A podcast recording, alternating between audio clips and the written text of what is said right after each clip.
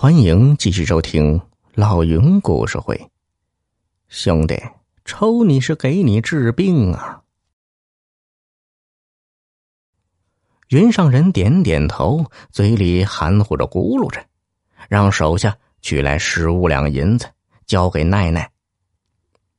奈奈收下银子，马上取出一尾金扇，将金扇的头挂在一根铁钉上，随后用指尖。夹住小刀，以迅雷不及掩耳之势将金扇开膛破肚，拿小碗接了金扇血。趁血还有活性，奈奈将血涂在云上人脸上，一时间云上人的脸红的如同关公一般。奈奈又把血涂了好几遍，秋雨叫来守候在一旁的铜铁匠，对他说：“铜铁匠，现在。”该你出手了呀！原来秋雨找来铜铁匠，就是让他抽云上人的耳光，促进面部的血液循环。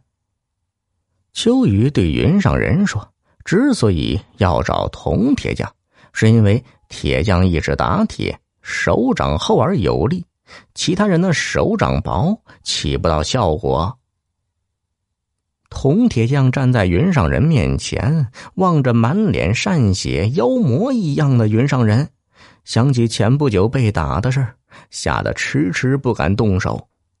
秋雨催促道：“快呀，要不然金善血凝固就起不到作用了。”打，快打！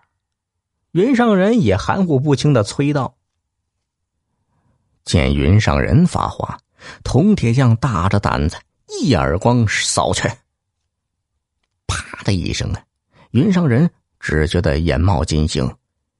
铜铁匠一耳光打出后，想起上次被云上人当街欺负暴打的情景，不由得怒从心头起，左右开弓，一连甩了云上人几十个耳光。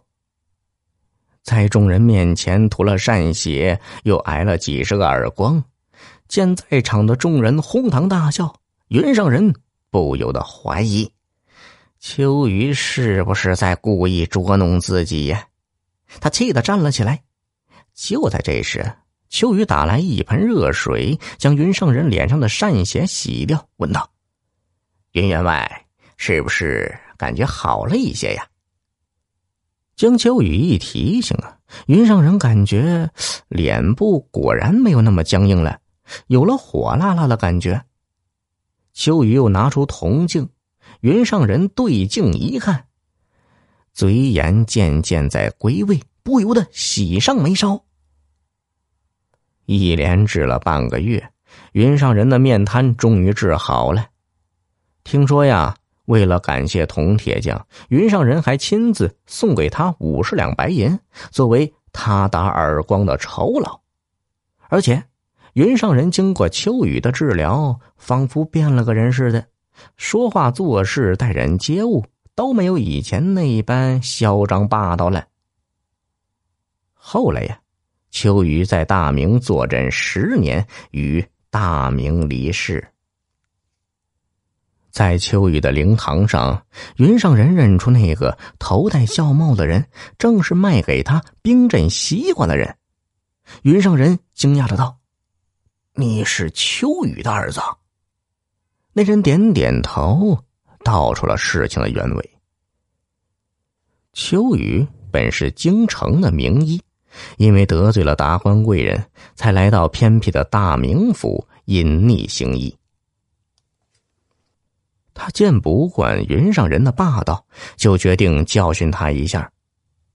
秋雨在京城医过许多面瘫的达官富绅。大多为肝火旺盛者贪凉所致。他见云上人双颊红润，必定肝火旺盛，便让自己的儿子去卖冰镇西瓜。云上人果然中计。